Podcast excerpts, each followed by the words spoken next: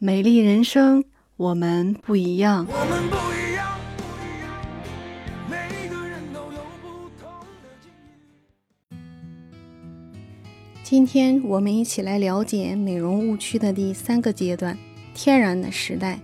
由于合成化妆品在生产与使用的过程中出现了很多的问题，大家开始注重回归自然，开始从天然的原料中去提取对皮肤有益的物质。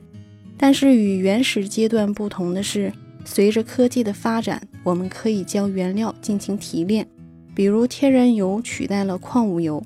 虽然天然的成分好处不少，但由于我们皮肤本身的生理结构的特点，单纯的从自然界中去提取的营养成分，只能够到达我们皮肤的角质层，无法深入皮肤去解决问题。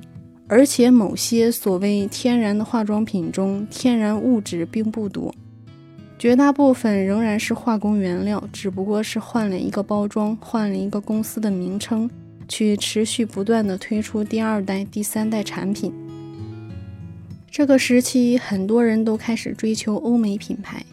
然而，中国权威的化妆品不良反应的监测结果显示，进口化妆品的不良反应要比中国高出一倍。由于原料引起的过敏，化妆品的作用标示的越多，说明原料用的也就越多，也就更容易引起皮肤问题。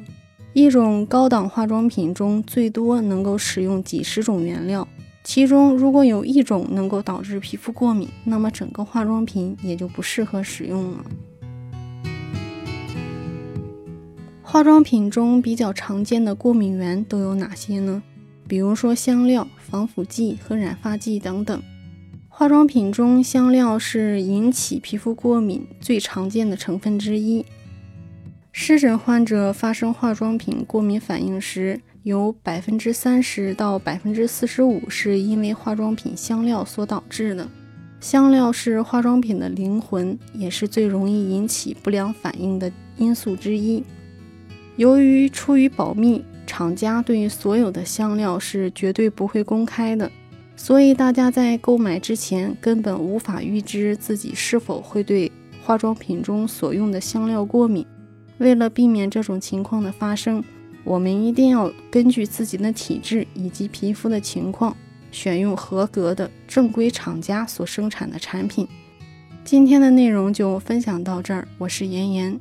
如果你喜欢我的节目，可以关注订阅，能够及时收听更多最新的内容。